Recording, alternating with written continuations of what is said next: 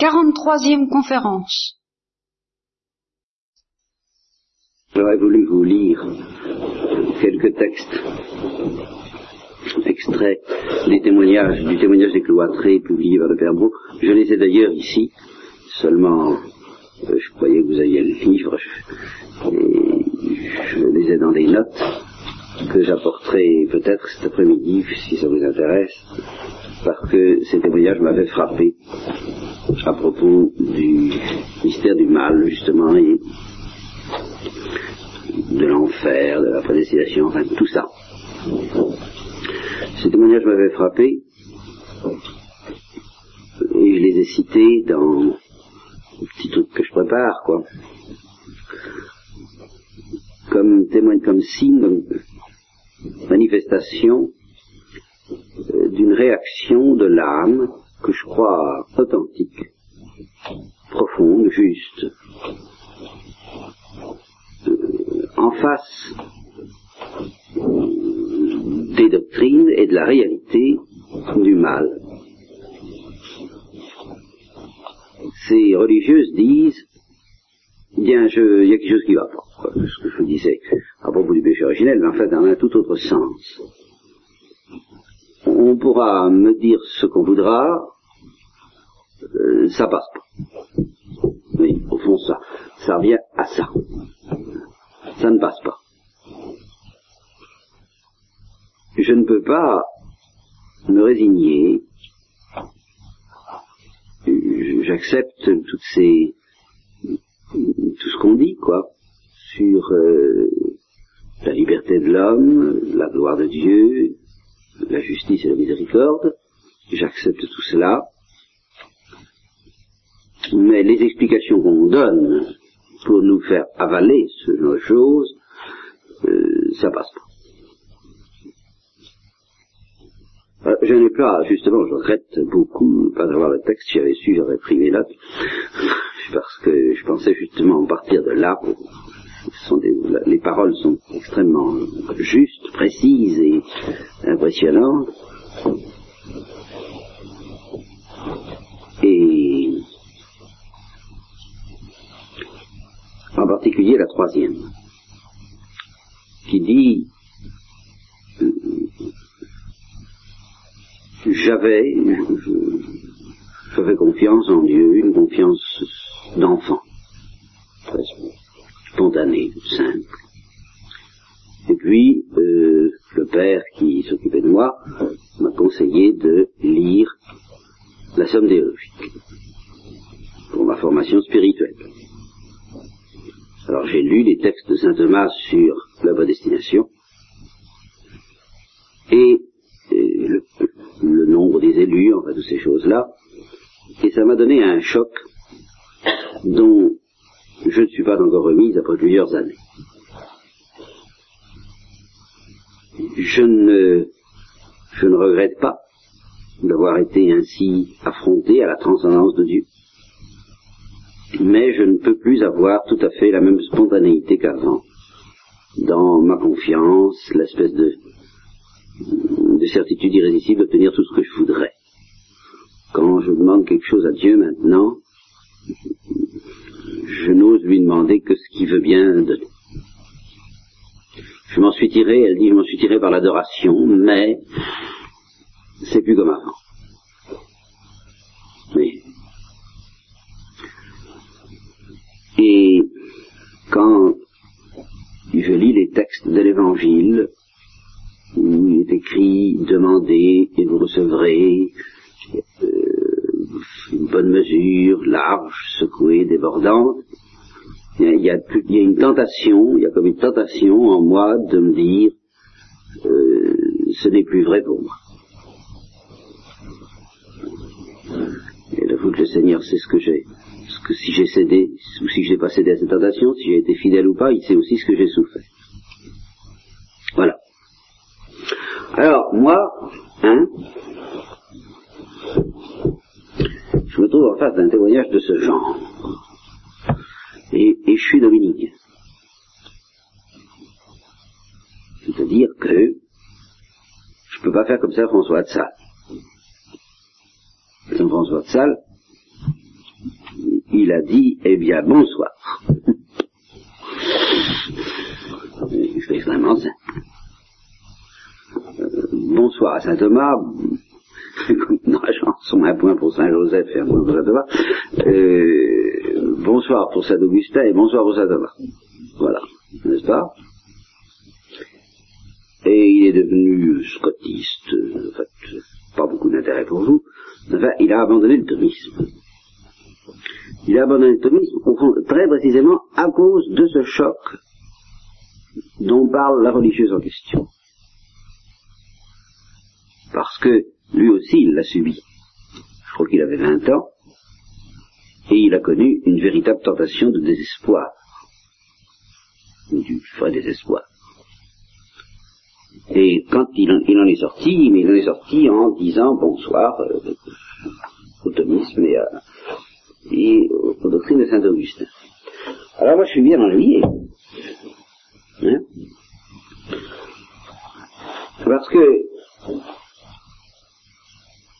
on sent bien que la confiance qui inspire les écrits de Saint François de Sales et la confiance que prêche Thérèse de l'Enfant Jésus, c'est la même.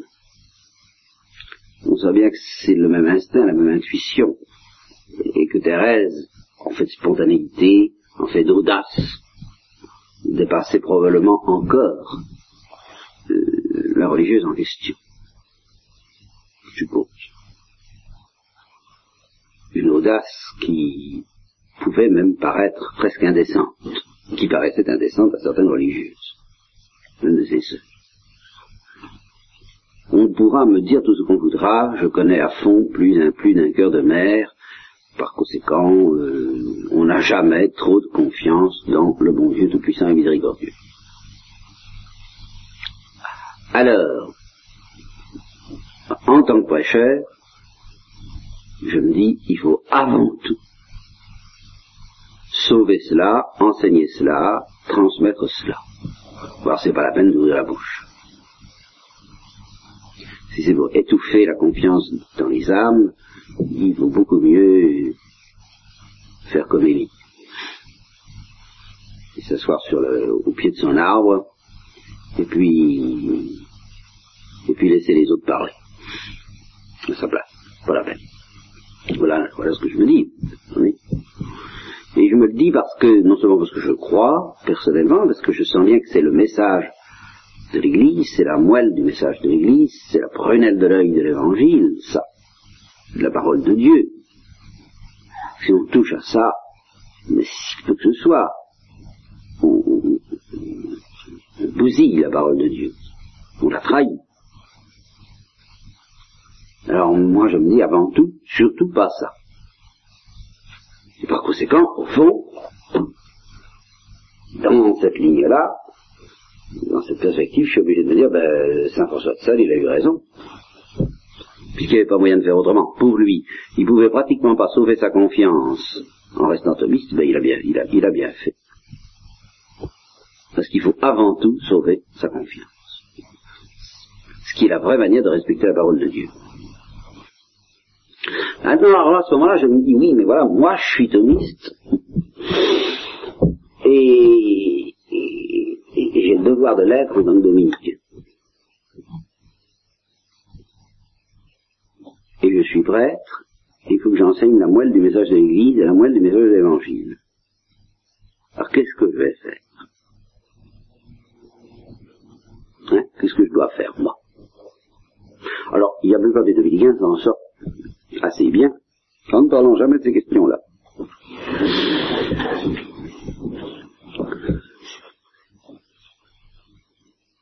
Tout au moins en n'en parlant pas à fond. Évidemment, c'est une solution, et là encore, fond, c'est une solution qui vaut mieux que d'en parler. Ça m'a envoyé. Il faut reconnaître, les pères jésuites ont plus de facilité à vous inviter à la confiance, finalement, que nous. Ben, voilà à quoi on en arrive. Parce que euh, la, doctrine qui est la leur euh, leur permet plus facilement d'insister sur les aspects par où, en somme, euh, Dieu, comme je vous l'avais dit dans le combat de Jacob, est, désarmé en face de l'attitude humaine.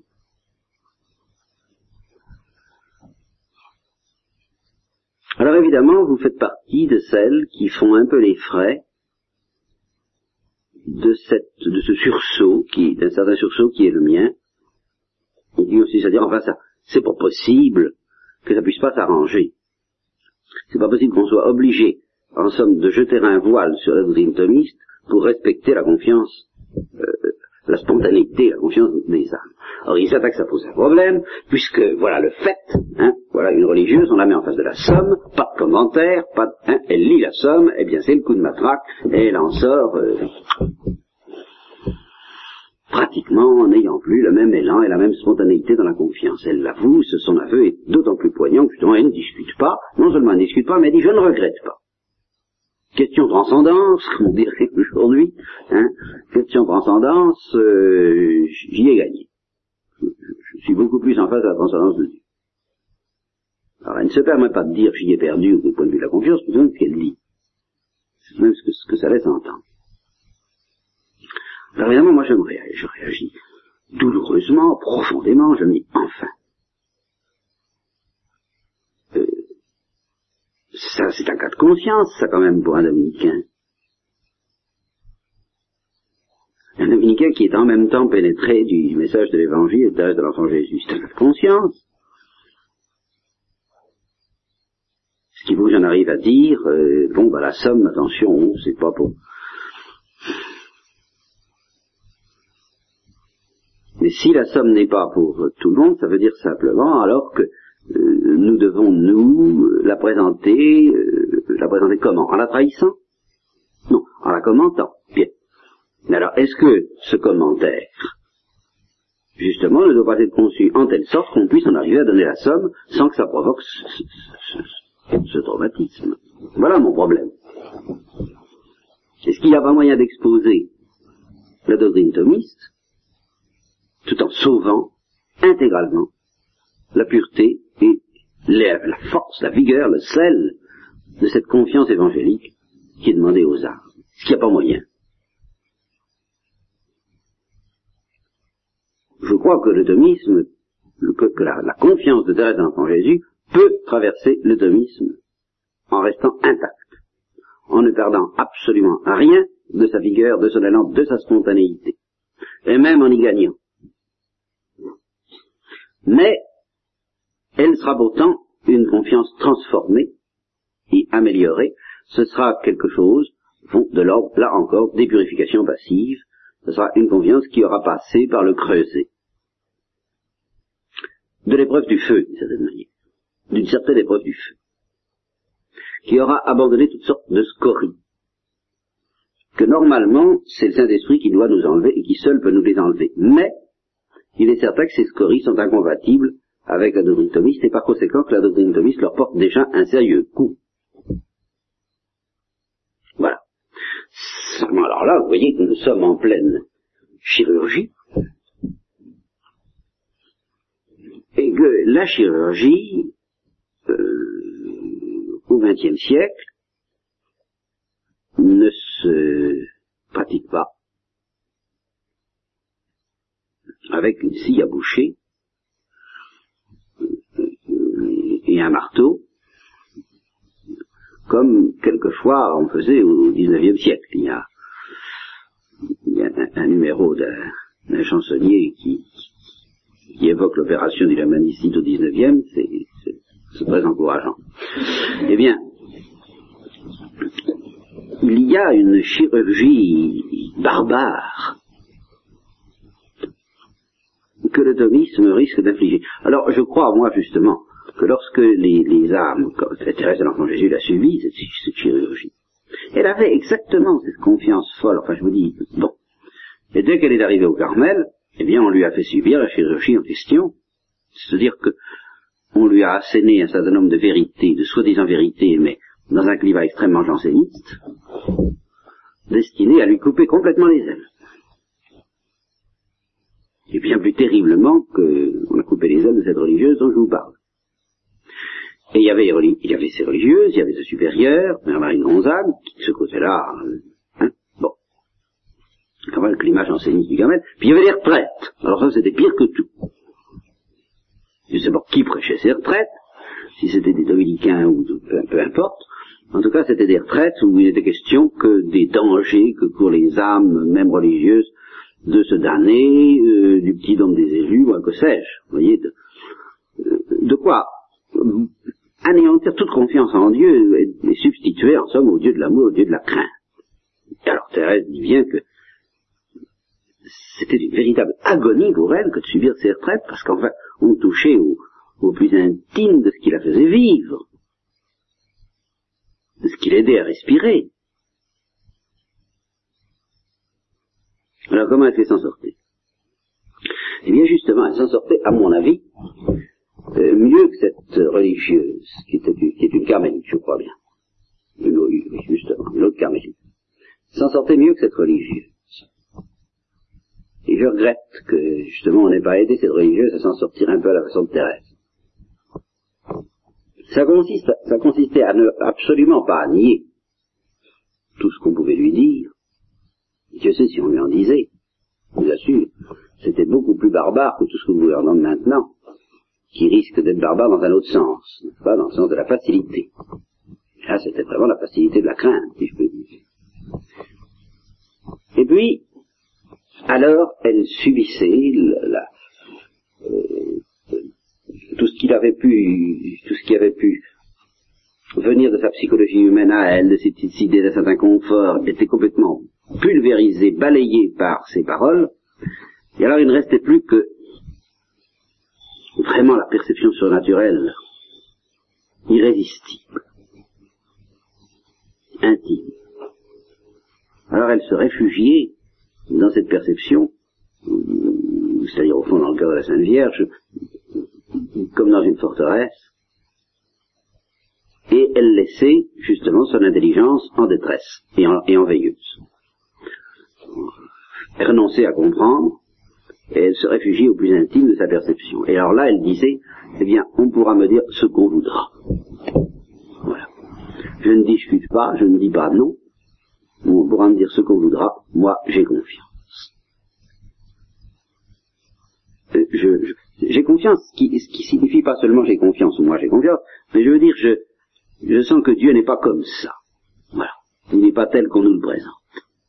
Ce qu'on nous dit est peut-être pas faux, mais c'est quand même pas l'image du Dieu de la Bible. Voilà. Ce n'est pas l'image fidèle du Dieu de l'Évangile. Alors le résultat, mais le résultat c'est qu'à chaque fois qu'elle sortait de ses retraites, au fond sa confiance était affermie, beaucoup plus vive, beaucoup plus intense, elle jetait un éclat beaucoup plus irrésistible, et c'est à coup, à force de subir ce genre de coups, qu'elle en est arrivée à sortir des paroles comme celles que je vous ai dites une fois, lorsque une, de ses sœurs disait, mais, et la justice de Dieu, qu'est-ce que vous en faites? Et qu'elle lui a répondu, ma sœur, vous voulez la justice de Dieu, vous aurez la justice de Dieu. on a de Dieu ce qu'on attend. Euh, moi, vous ne ferez pas euh, changer mon chemin. Moi, j'ai choisi la miséricorde, j'ai choisi la miséricorde, et puis c'est comme ça. Et puis quand elle est arrivée, alors, à enseigner qu'il fallait espérer éviter le purgatoire, et puis qu'elle a été littéralement euh, brûlée par la perception de, la nécessité de, prêcher, de proclamer la consécration à l'amour miséricordieux dans une confiance absolue. Mais c'est tout, le drame de sa vie, ça c'est son unique et eh bien c'est à force de recevoir cette chirurgie, justement. Chirurgie qui dans son cas était terriblement barbare, mais chirurgie qui l'a amené à avoir de plus en plus confiance, et non pas de moins en moins. Voilà. Alors je me dis, au fond, cette chirurgie, elle est nécessaire pour nous tous. notre confiance, elle est très grossière. Théoriquement, nous avons confiance en Dieu. Pratiquement, nous avons surtout confiance en nous il y a une certaine... Euh, la vie, c'est la confiance. Vivre, c'est espérer. Mais c'est espérer en quoi? Mais c'est espérer en soi, au plan, au plan naturel. Au plan naturel, vivre, c'est espérer en soi-même. C'est espérer, c'est se confier dans la force de vie qui a été déposée en nous. Voilà ce que c'est que d'avoir euh, la confiance inscrite dans le mouvement même de la vie. Alors l'expérience humaine nous livre l'exemple d'un autre type de confiance extrêmement mystérieux. Extrêmement mystérieux. Sur lequel un dominicain, justement, le père Ramirez a beaucoup insisté dans son traité sur l'espérance, et il a admirablement, admirablement défini cela. Il s'est demandé qu'est-ce que c'est que la certitude de l'espérance. Eh bien, et il a constaté que tous les commentateurs de saint Thomas commettent l'erreur de s'imaginer que c'est la certitude que cette certitude porte sur un résultat. La certitude d'être euh, de ceci, de cela, d'un résultat quelconque. Il dit non, c'est pas ça la certitude de l'espérance, c'est le genre de certitude qu'on a dans quelqu'un. Quand on dit je suis sûr de lui. Euh, voilà un, autre genre de confiance que la confiance en soi. Il y a la confiance en soi, qui n'est pas non plus la certitude d'un événement. Quelqu'un qui a confiance en soi euh, ne dira pas nécessairement je sais que j'arriverai à tel résultat, mais il y a quelque chose en lui qui lui fait dire je, sens que je m'en tirerai, quoi. Vous voyez, j'ai confiance dans la vie. Je fais confiance à la vie, j'ai confiance à, ma force de vivre. Et quand on a confiance dans quelqu'un, on n'attend pas précisément tel ou tel résultat non plus. On dit je sens, je peux y aller, je peux m'appuyer sur lui. Voilà. Je peux m'en remettre à lui. Euh, si je lui demande de faire quelque chose, ce sera fait. voilà, je peux m'appuyer sur son secours, sa présence, sa force euh, et son amour. Je peux y aller. Vous voyez, c'est d'ordre très humain de faire là. Eh bien, l'espérance théologale, la confiance théologale, c'est quelque chose du même ordre. Mais à propos de Dieu. C'est ce mouvement qui nous fait sentir que on ne peut pas se tromper en s'appuyant sur Dieu. C'est exactement ce que dit, je crois que c'est Pierre, dans l'épître de Pierre, si c'est pas lui, vous me corrigerez. L'espérance ne trompe pas, spes non confundi, L'espérance ne, nous, confond pas, nous ne pouvons pas être confondus. Alors ça ne veut pas dire ceci, si je compte être, euh, être sauvé, je ne peux pas être confondu. C'est pas exactement ça. Mais ça veut dire, si je m'appuie sur Dieu, je ne peux pas être confondu, c'est très différent. Ça ne m'empêche pas de maintenir que nous avons le devoir d'espérer être prédestinés, ça c'est une autre affaire. Mais espérer être prédestiné, ça ne veut pas dire avoir la certitude d'être prédestiné, c'est autre chose. Tandis que quand il s'agit de s'appuyer sur Dieu, c'est pas seulement une espérance, l'espérance qui est là et nous aime, non, c'est une certitude qu'il ne peut pas nous décevoir. Alors là, oui, une certitude, et non pas seulement une espérance ou une confiance. Et une certitude absolue, il ne peut pas nous décevoir. Eh bien, nous avons besoin d'une sérieuse chirurgie pour passer de cette confiance euh, animale, organique, et quelquefois un peu orgueilleuse, que nous mettons dans nos propres forces de vie. Et je dirais même nos propres forces de générosité. Je vous en ai parlé pas mal à propos de Pierre. Il, se sentait généreux, ce gars-là. Vous voyez? Il faut bien voir, c'est une expérience très curieuse de se sentir généreux. On découvre quelqu'un pour lequel on, éprouve un amour passionné comme le Christ, ayant, rencontré le Christ, sa vie a été transfigurée, transformée, alors il a senti en lui une force d'amour, une force d'élan, une force de dévouement, une force de sacrifice, qui lui paraissait infinie, qui lui paraissait infinie. Il avait l'impression, ce que, ce que certains disent, je ferai n'importe quoi pour lui. Je me sens prêt à faire n'importe quoi pour en somme, c'est une confiance, c'est un sentiment de confiance dans une certaine force qu'on sent en soi à propos de quelqu'un. Mais c'est pas une confiance dans ce quelqu'un, c'est une confiance finalement en soi. Vous voyez, dans, la force de dévouement, de sacrifice, d'abandon, d'amour qu'on sent en soi à propos de quelqu'un. Et même Thérèse sentait cela. Pas s'y tromper, c'est pas nécessairement une mauvaise chose, pas une impureté nécessairement, c'est une impureté de s'appuyer dessus. Mais quand elle disait j'aurais pas eu peur du feu, auraient bien voulu aller au combat, j'aurais pas eu peur du feu, elle sentait en elle une force, une puissance, un élan. Et quand elle désirait le martyr aussi,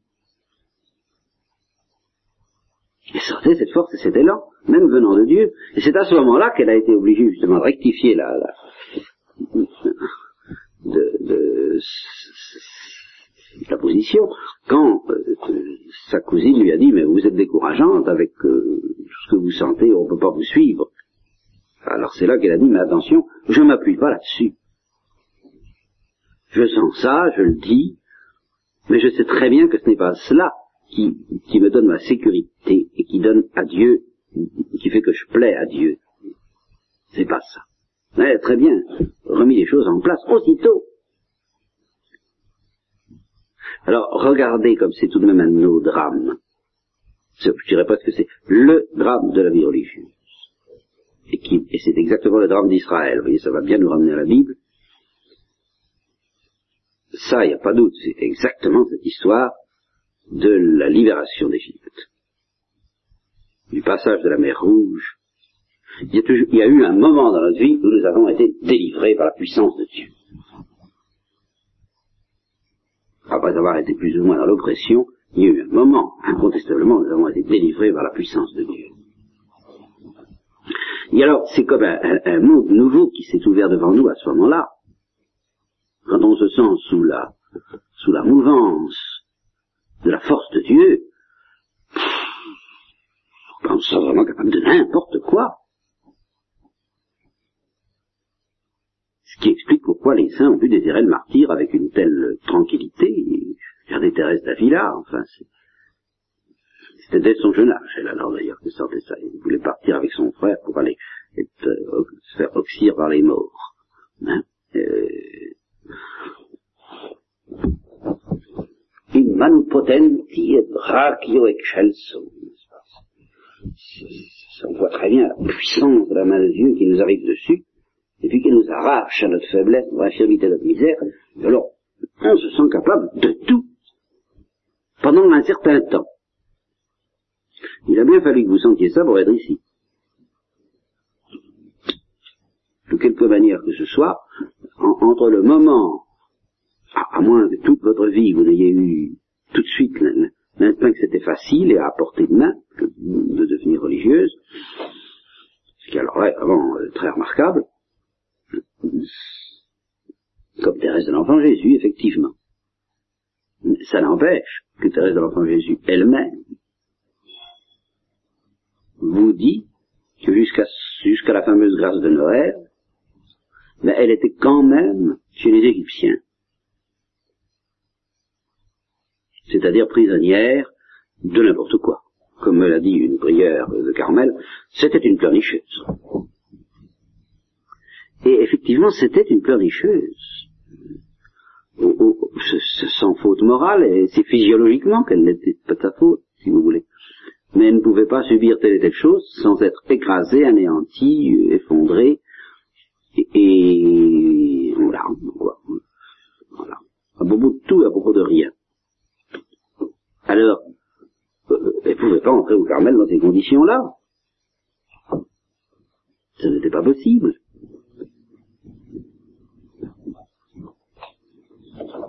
Et puis, la, la grâce de Noël est arrivée, donc qu'est-ce qui s'est passé?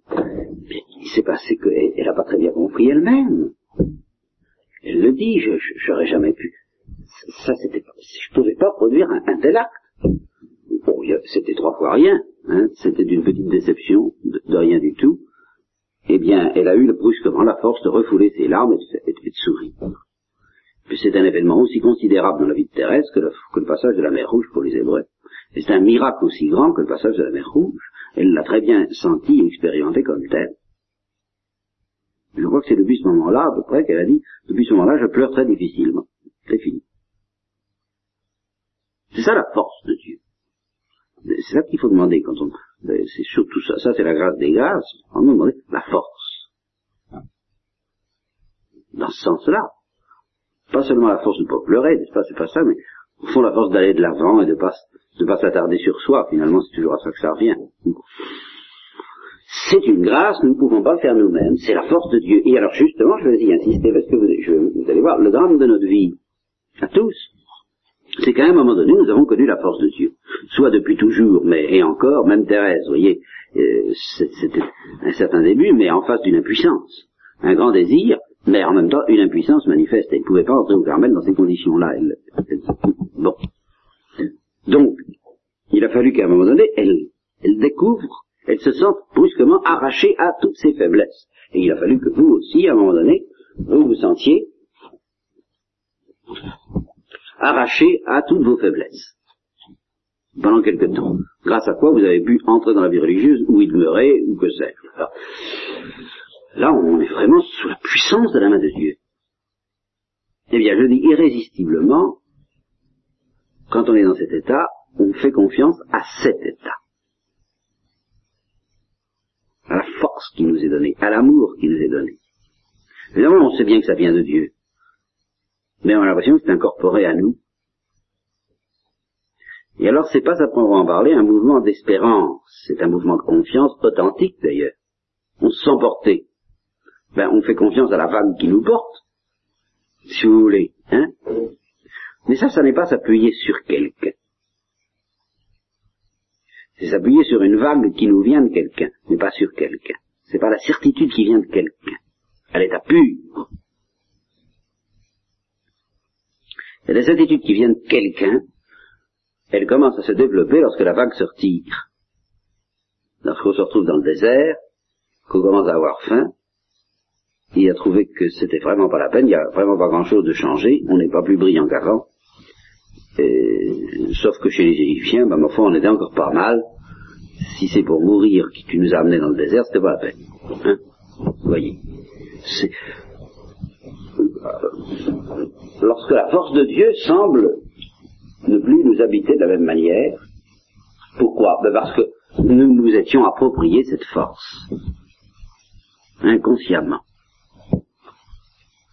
Et nous avions, nous étions, nous avons pris l'habitude d'avoir confiance en nous comme habités par Dieu et non pas en Dieu purement et simplement. Ah, c'est une toute autre histoire.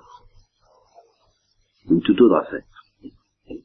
Alors il a fallu connaître cela pour que, ben, il faut bien que Dieu se montre pour qu'on puisse avoir confiance en lui. Mais une fois qu'il s'est montré, ben, il nous dit, mais maintenant tu n'as pas d'excuse de pas avoir confiance en moi. Ben oui, je ne sens plus bête. Évidemment. Ça, ce serait pas, il n'y aurait pas de problème si tu, mais, tu, il faut que tu m'aies connu, mais que tu me connaisses moins pour que tu puisses apprendre, faire l'apprentissage de la vraie confiance. Donc, pour passer de cet état où nous avons confiance en nous, au fond, malgré tout, malgré tout, en nous, je vous dis, comme aimant Dieu, comme soulevé par Dieu, comme habillé par tout ce que vous voudrez, comme gracié par Dieu, mais en nous, en notre force de vie. Confiance qui ressemble à la confiance irrésistible de la vie quand elle pousse. La confiance de la, de la sève de l'arbre, ou de l'arbre qui se sent habité par une sève et, la, confiance de l'enfant qui, sent qu'il a la vie en lui et que ça pousse quoi. vous voyez, une confiance biologique, je dirais. Eh bien, il faut que nous apprenions à passer de cette confiance biologique à la pure et simple confiance dans l'autre.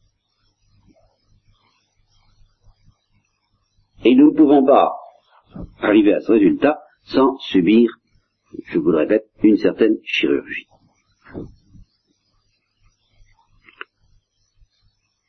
Une chirurgie qui arrache progressivement, euh, qui nous arrache progressivement à la confiance en nous, tout en nous apprenant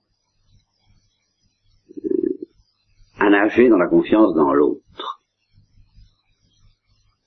la confiance en Dieu libéré à ce moment-là de toutes les entraves. Parce que la confiance en nous, euh, c'est quand même une confiance qui s'enracine dans quelque chose de limité. C'est pas, pas la confiance absolue dans l'infini. C'est quand même pas du vol plané, quoi, si vous voulez. C'est de la force des, donne des coups d'aile pour, voler peut-être, mais c'est pas le vol plané. Parce que, justement, pour se livrer au vol plané, il faut accepter de tomber. Éventuellement. Ça, c'est une toute autre affaire, de ne plus, de, lâcher les amarres complètement. Ben, c'est une étrange chirurgie, je vous le répète. Alors, pour obtenir, pour opérer cette chirurgie, Dieu se sert de tout. Incontestablement. Et il se sert même des, des maladresses et des gros couteaux de boucher de, de, certains théologiens. Cette âme, dont, cette carmélite, j'espère qu'au fond, elle a simplement perdu progressivement certaine, une certaine prétention, certaine présomption qui est venue, était venue se greffer euh, autour de sa vraie confiance. Vous savez, comme une perle. Tu vois, le processus de la formation des perles dans, dans, les huîtres. Je sais plus très bien comment ça se passe. Enfin, il y a un point de, il y a un, je crois qu'il y a un point d'appui, puis ça s'enroule autour, n'est-ce pas? Alors j'ai l'impression que notre vraie confiance sert de point d'appui à toutes sortes de, à, toutes sortes d'éléments parasitaires de notre vie théologale. Autour de cette vraie confiance qu'est la théologale, qui est le bon grain, n'est-ce eh bien, euh, s'enroule en prenant appui dessus euh, toute, euh, toute une maladie, la perte d'une maladie. Euh, toute, une, toute une fausse confiance, toute une confiance présomptueuse, qui enrobe la vraie confiance, qui s'engraisse auprès de, de, cette vraie confiance, mais qui en même temps l'empêche de respirer. Alors nous, on croit que ça va bien, voyez alors, je pense que quand elle parle de cette spontanéité d'enfant qui demandait n'importe quoi, il y avait quelque chose d'authentique, et puis il y avait peut-être quelque chose d'un peu présomptueux, euh, d'un peu facile, d'un peu trop humain dans, dans cette, confiance-là. Alors, euh, c'est comme les arbres l'hiver, le vent a soufflé, et il l'a débarrassé de ça. Et au moment où elle a écrit cela, il ne se rendait peut-être pas encore compte qu'elle avait gagné, même au plan de la confiance. Même au plan de la confiance. Peut-être que c'était pas encore ressuscité. Selon un mode nouveau, sa confiance n'avait pas encore ressuscité. Je pense que Dieu, de cet esprit, euh, la preuve pour Thérèse, c'est bien net, n'est-ce pas? Et pour toutes les âmes un peu fidèles, c'est ça. Il se sert de tous de cela même qui devrait déraciner notre confiance, en fait pour déraciner euh, ce qu'on pourrait appeler les maladies de la confiance. les maladies ou les parasites, les, euh, formations parasitaires et pathologiques qui se greffent sur cette vraie confiance, dans, sa, toute sa pureté. Alors je me dis, on pourrait peut-être essayer, essayer de faire cette chirurgie, tout, au moins d'asséner certaines vérités, d'une manière un peu plus fine, qui prépare davantage la, chirurgie en question, qui, épouse davantage le mouvement par lequel le Saint-Esprit se sert de ces instruments toujours grossiers pour opérer le décapage de la vraie confiance. On pourrait peut-être présenter la théologie thomiste d'une manière plus subtile, voilà, qui euh, aurait l'avantage de ne pas obliger les âmes à abandonner cette théologie ou bien à rester écrasées par elle pendant des années avant de ressusciter dans la confiance pure et nettoyée. Alors c'est peut-être très prétentieux de ma part d'avoir cette illusion, cet espoir peut-être illusoire, mais j'avoue qu'en tant que, je vous répète, en tant que dominicain et en tant que prêcheur de l'évangile, je ne peux pas, mais je ne peux renoncer ni à l'un ni à l'autre. S'il fallait renoncer à l'un, eh bien je renoncerais au thomisme. Je le dis carrément. Seulement je me dis ceci, si justement tous les thomistes étaient dans les mêmes dispositions, peut-être que leur manière de présenter les choses éviterait, euh, nous dispenserait de ce sacrifice d'Abraham. Vous voyez, on pourrait on pourrait peut-être présenter un, un thomiste tout à fait authentique, mais qui ne tuerait pas la confiance ou même ne la paralyserait pas de la même façon, qui préparerait la purification de la confiance, oui. Ça, certainement. Mais qui ne la paralyserait pas complètement. Alors voilà quel est mon, mon souci, mon tourment à ce sujet-là. Je vous ai dit hier, si l'intelligence refuse d'être en détresse, le cœur y sera. Mais si l'intelligence accepte d'être en détresse, le cœur n'y sera pas. Eh bien, je crois que la théologie thomiste bien comprise aboutit à une certaine détresse de l'intelligence. Voilà le fond de Et qu'au contraire, la théologie thomiste mal comprise est celle qui essaie euh, de donner à l'intelligence euh, cette espèce de satisfaction non purifiée dont je viens de parler à propos de la confiance. Vous voyez? Euh,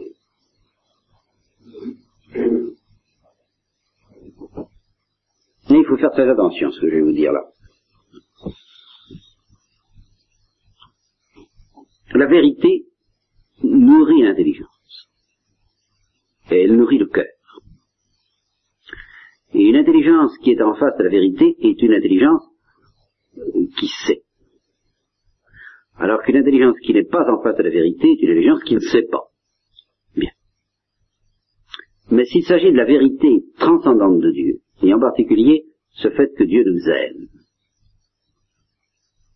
l'intelligence qui est en face de cette vérité que Dieu nous aime, qui est le fond de tout, eh bien, elle est écrasée, elle est mise en déroute, elle est en détresse. Je vous dis, elle est mise en détresse par cette vérité, beaucoup plus profondément que l'intelligence qui ne sait pas mais elle est nourrie. Je dirais, elle est nourrie par sa détresse même. L'intelligence qui sait que Dieu nous aime est en face du réel. Alors, elle est déroutée par le réel, et, je vous dis, elle, est en alarme, elle est, elle est un peu affolée par le réel. L'intelligence est affolée par la réalité, mais elle est nourrie par la réalité.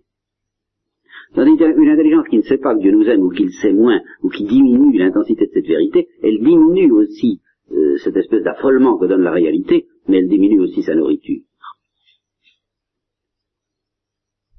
Alors ça c'est un premier point que j'essaierai de développer, de vous expliquer, parce que c'est même vrai déjà au plan philosophique. J'essaierai de vous montrer que parmi les philosophies, il y en a qui, qui prennent le réel en corps à corps, qui vraiment s'affondent à toute la la complexité mystérieuse du réel, du réel observable. Et l'intelligence qui fait cela est déjà en détresse, parce que le réel la nargue. Il, nargue ses efforts pour la, pour, pour, pour, posséder le réel, pour l'installer dans, dans sa petite maison. Mais en même temps, il la nourrit. Au contraire, l'intelligence qui triche avec le réel, qui écarte certains aspects pour, pour que ça s'arrange mieux, pour faire un petit système. Elle n'est plus en détresse, mais elle n'est plus nourrie. En fait, elle se dessèche. Alors, dans l'ordre, qu'est-ce que fait la révélation? La révélation ne nous explique pas le réel. Elle n'est pas chargée de nous expliquer le réel, et même la révélation de ce point de vue-là n'arrange pas les choses, elle le rend encore plus obscur. Ce que je voudrais vous, montrer dans une première phase, c'est que le réel est déjà très obscur pour l'intelligence. Déjà, le réel observable. Très obscur. Et la révélation le rend encore plus obscur. Mais attention. De même que le réel nourrit l'intelligence tout en étant obscur, la révélation nourrit l'intelligence encore plus. Mais, mais, elle la nourrit par une obscurité plus grande encore. Mais elle la nourrit. Sorte que l'intelligence vit davantage, même l'intelligence, du fait de la révélation que s'il n'y avait pas la révélation.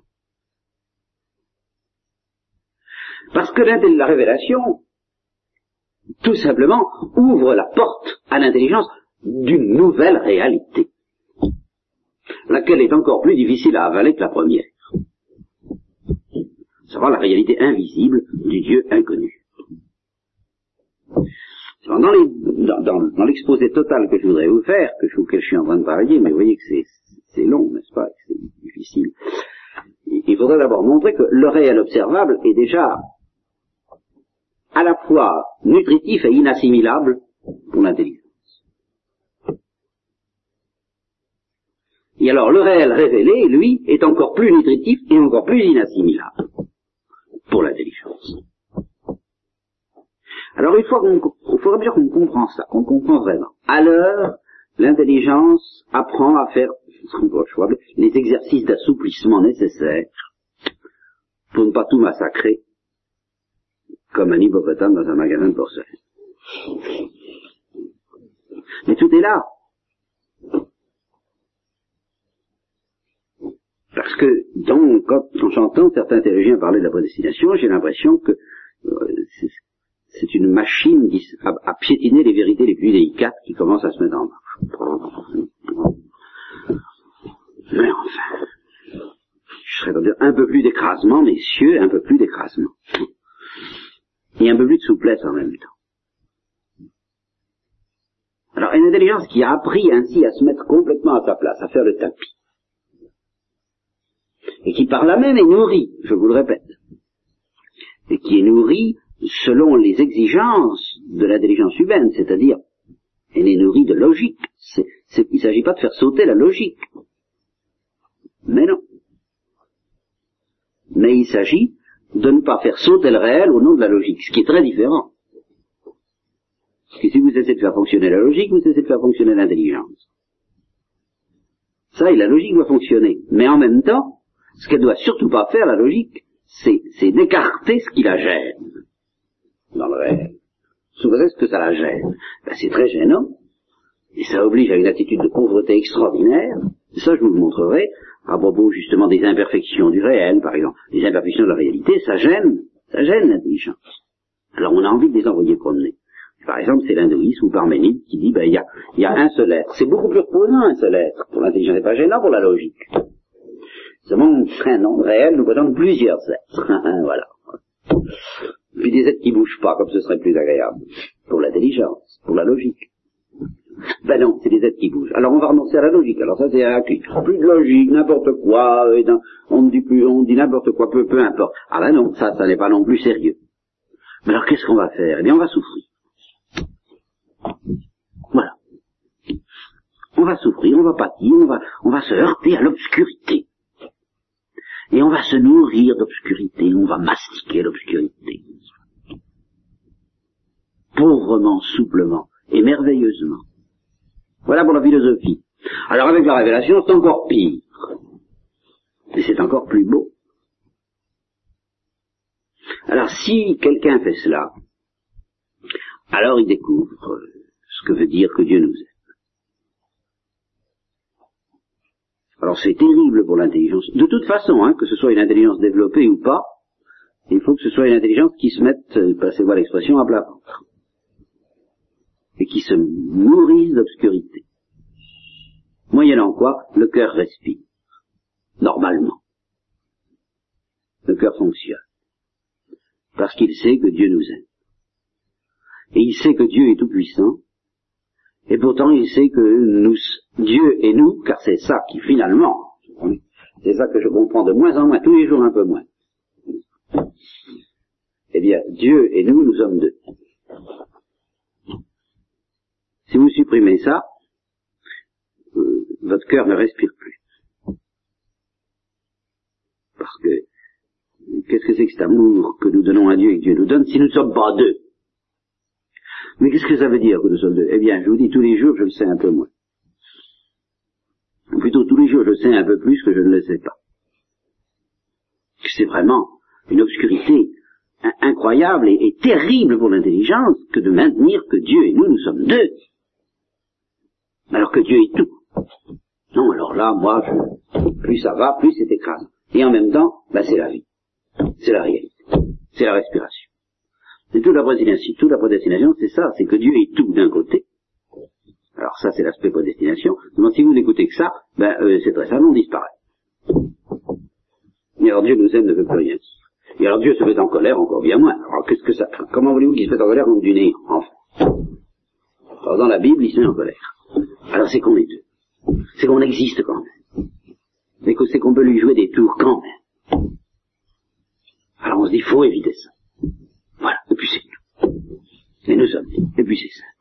Et à ce moment-là, le cœur respire, il a confiance parce qu'il dit, bah mon Dieu, vous pouvez empêcher ça. Alors je vous le demande, et je, suis sûr que, je, je suis sûr de vous, parce que vous, vous n'êtes pas moi, puisque nous sommes